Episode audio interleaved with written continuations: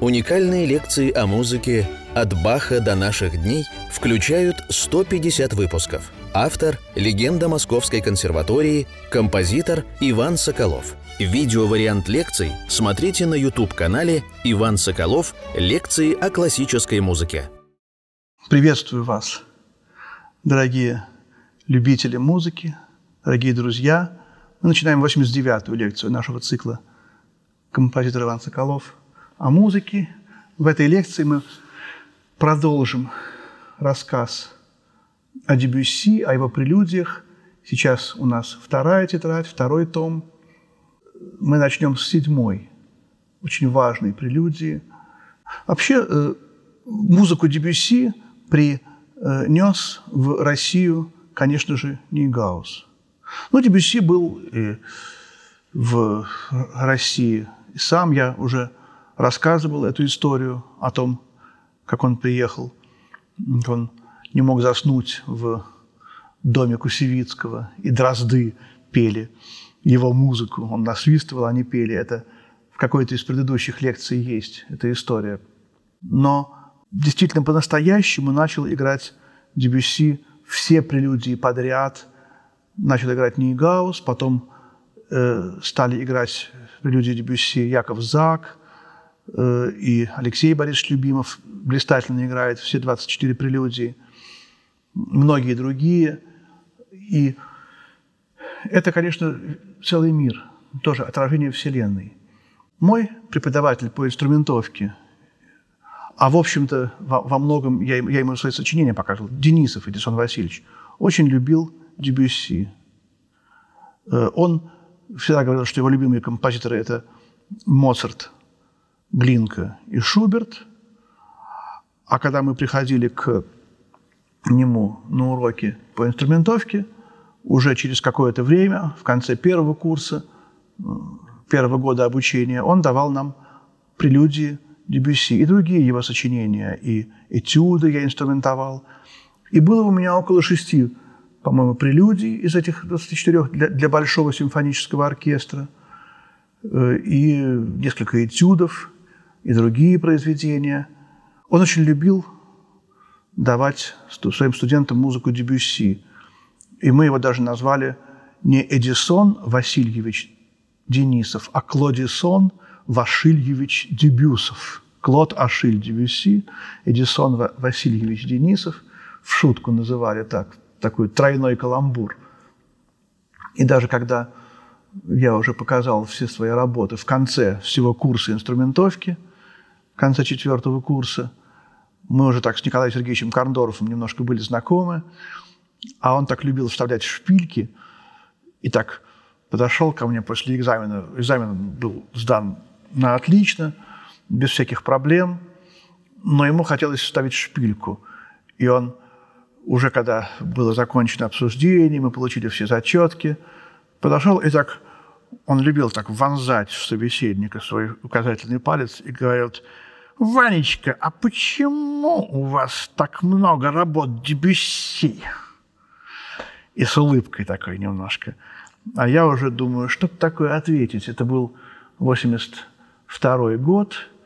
Мы тогда все слушали голоса разные, там, BBC там и прочее. И я говорю, есть такой обычай на Руси вечерами слушать Дебюсси. Он так усмехнулся и пошел дальше. Вот. Это известная такая, известная двустишие. Я немножко его перед, перед, перетранспонировал в другую тональность. И, в общем, Дебюсси, конечно, был с нами. Дишон Васильевич говорил, понимаете, говорит, очень, почти вся гениальная фортепианная музыка является неинструментованным клавиром к симфонической музыке. Это потрясающее высказывание, которое я часто пианистам говорю. Не все пианисты умеют и любят инструментовать, перекладывать фортепианную музыку для симфонического оркестра. А ведь это учит тембральному мышлению. Как играть, например, мелодия, сыгранная, э, как если бы мы представляем флейту. Вот Э, девушка с волосами цвета льна. флейта.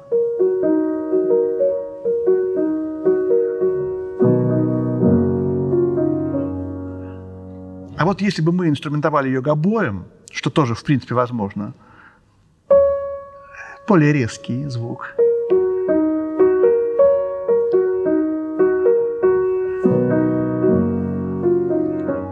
А вот кларнет третий тембр.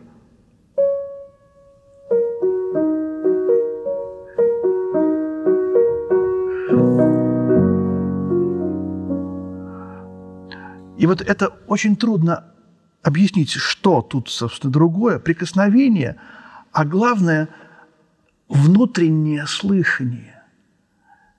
Невозможно объяснить, что, что я сделал сейчас по-другому. Но я внутри слышал клейту, потом я слышал гобой, потом я слышал кларнет. Я старался, чтобы это звучало как флейта, гобой, кларнет. А что произошло, неизвестно. И никто не знает, никто не может объяснить. И поэтому рецепты, как сыграть таким или другим звуком, бесполезны. А это, как спросили Нигауза, Генри Густавович, а как работать над звуком? Где секрет хорошего звука? Он сказал, дурочка, в ушах, конечно. Он так немножко любил. А потом подумал, нет, нет, нет, подожди-ка, подожди-ка, не в ушах секрет хорошего звука. Вот тут секрет хорошего звука сказал Нигаус. Это удивительно, правильно он сказал, как все гениально он сказал. И человек играет таким звуком, какой он, какая у него душа. Вот это удивительно совершенно. И если там есть флейта, кларнет и гобой, то они выйдут наружу. И поэтому тут вот это очень такая тонкая проблема пианизма. Как э, играть хорошим звуком, как работать над звуком. Работать над звуком надо без рояля. Надо работать над собой. Клавиша – это наш, наши молекулы, мышцы, наши пальцы, наши волосы, наши уши. А звук – это наша душа. Клавиши – наши уши, а звук – это наши души. Вот. И вот прелюдия номер семь. Опять лунный свет. Опять мистика. Терраса, посещаемая лунным светом. Опять лунный свет как э, какое-то существо, которое посещает террасу, которое сходит на террасу. И мы видим, мы чувствуем лунный свет как некое содержание этой картины. Терраса – это только второе – что. А вот то, чем она освещена, вот это и есть содержание этой картины. Вот свет содержания. Вот, вот пожалуйста, типичное мышление, э, как бы мы сейчас сказали, импрессионизма. Мышление импрессионистическое. Главное не сам объект, а главное то, как он освещен. И вот освещение объекта, оно важнее, чем сам объект – и здесь как раз, вот мы в прошлой лекции говорили о том, что он пародирует Вагнера. Вот здесь как бы вот эта вагнеровская мощь, она, как ни странно, по-другому совершенно, чем у Вагнера, выступает уже в позднем творении Дебюсси. Это луна, которая отраженным светом солнца светит. Мы все отраженные, так сказать, луны. И Бог отражается в нас – в ком-то очень ярко, в ком-то еле-еле. Мы все пытаемся прочищать наши зеркала, наши тусклые стекла, чтобы в них отражалось, отражался Божий свет, лунный свет. И мы все эти террасы, которых, которые посещаются лунным светом, каким-то образом мы видим эту луну, в этой пьесе она почему-то начинает опускаться все ниже и ниже. Мы как бы к ней поднимаемся, и такое ощущение, что Дебюсси пользуется космическим кораблем. И у меня такое ощущение, что в точке золотого сечения этой прелюдии Дебюсси попал на Луну. Он опустился туда. Вы знаете, что на Луне да, притяжение раз в пять меньше. Там человек весит не 90 килограмм, а там 18, предположим. И вот эти вот шаги, которыми шагали, это видно, космонавты, которые были на, на Луне, американские, странные эти, так сказать, шаги, они здесь как бы в музыке присутствуют. А потом это чудо кончается, и мы опять здесь. Дебюсси, терраса, посещаемая лунным светом –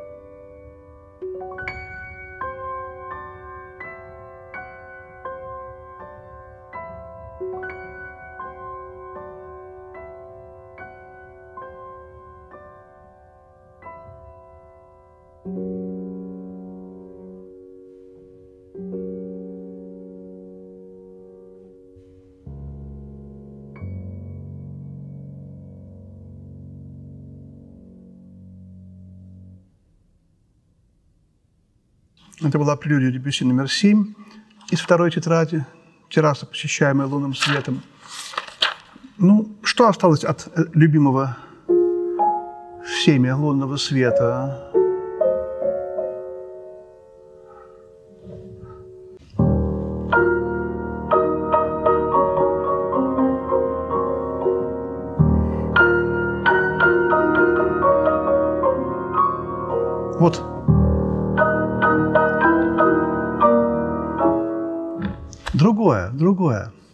Смотрите, здесь диатоника.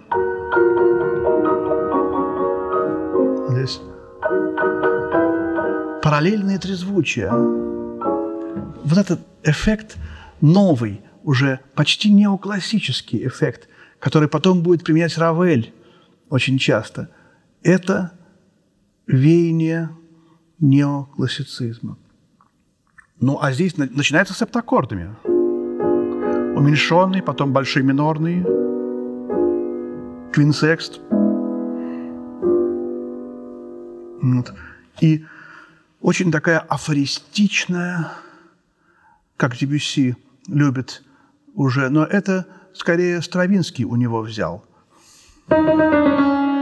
Финал э, последний номер «Весны священной», такие какие-то короткие фразы.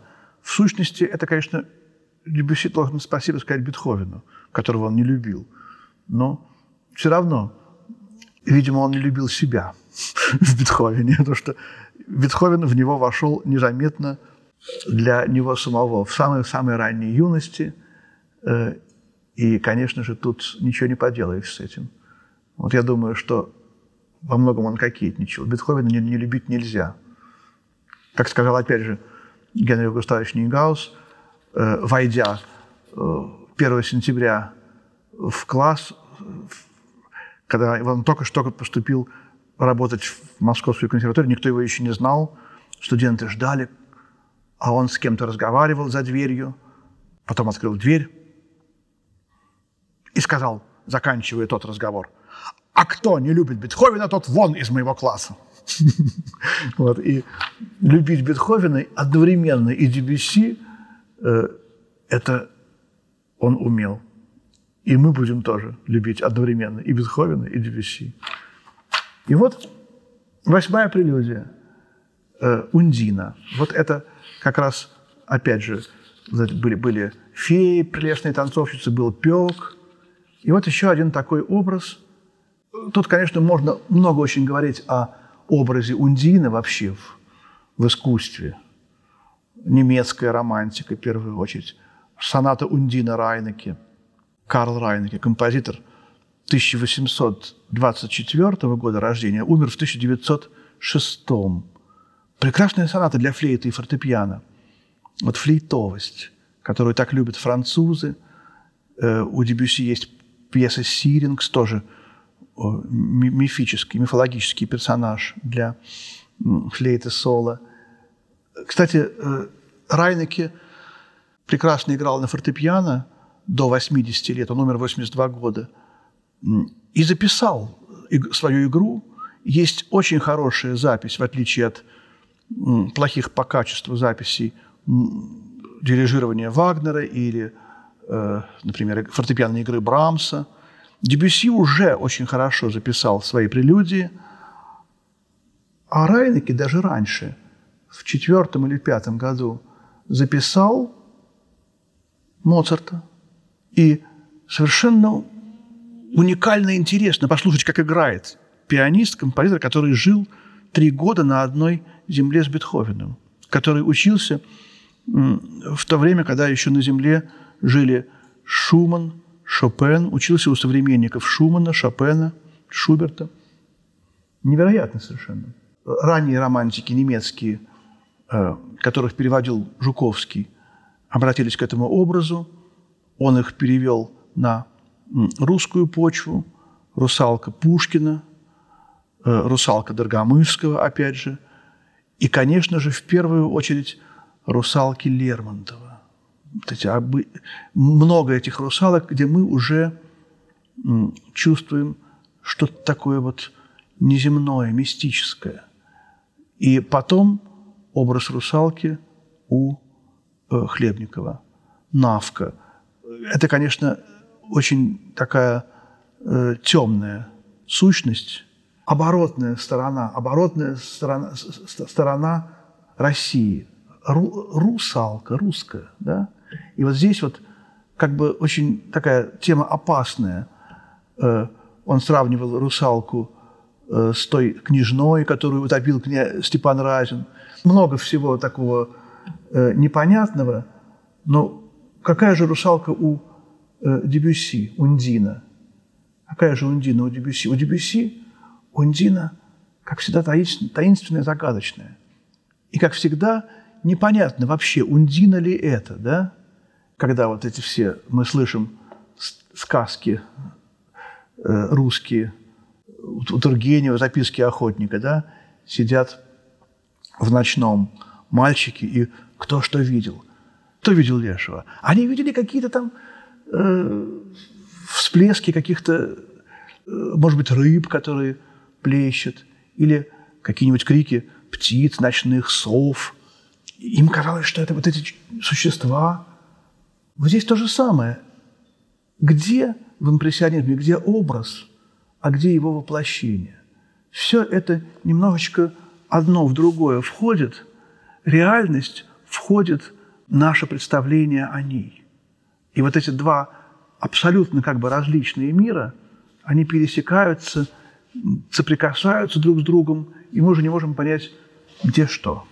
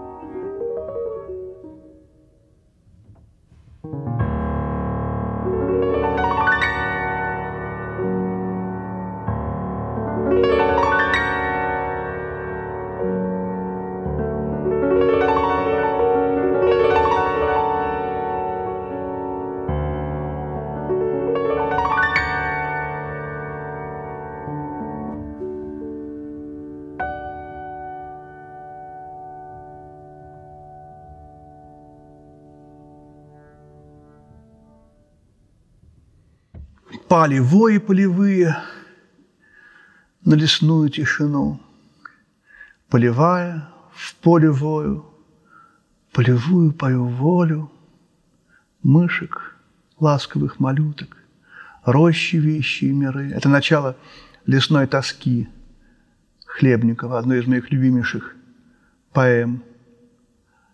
А в конце скот мычит, пастух играет, солнце красное встает, и заря, как жар играет, нам свирели подает. Такой, такое утро, рассвет, и вот этот аккорд, действительно солнце красное встает, руки скрещены, крест, все, так сказать, э, все эти чары ночи прошли, миновали, и опять реальность ясная, четкая, такое удивительно недебюсистское, трезвучие мажорное. Еще Бородина очень много здесь. Вот этот момент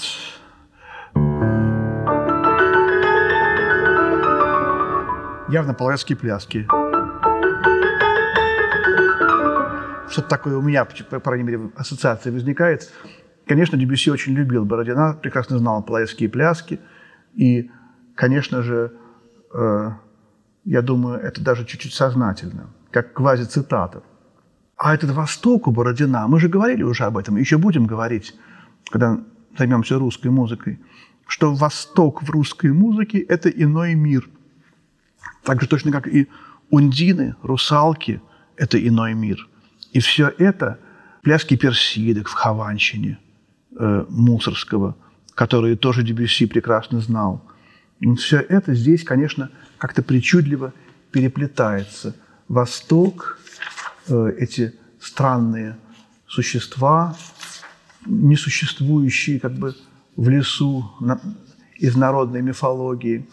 И вот еще одну прелюдию в этой нашей лекции э, пройдем. Это посвящение мистеру Пиквику, Эсквайру, почетному члену Пиквикского клуба. Это, вы знаете, конечно, этого персонажа из эпопеи Диккенса. И Англия. Дебюсси начинает эту пьесу с английским юмором, не с французским юмором, а с английским юмором. И здесь цитата из английского гимна.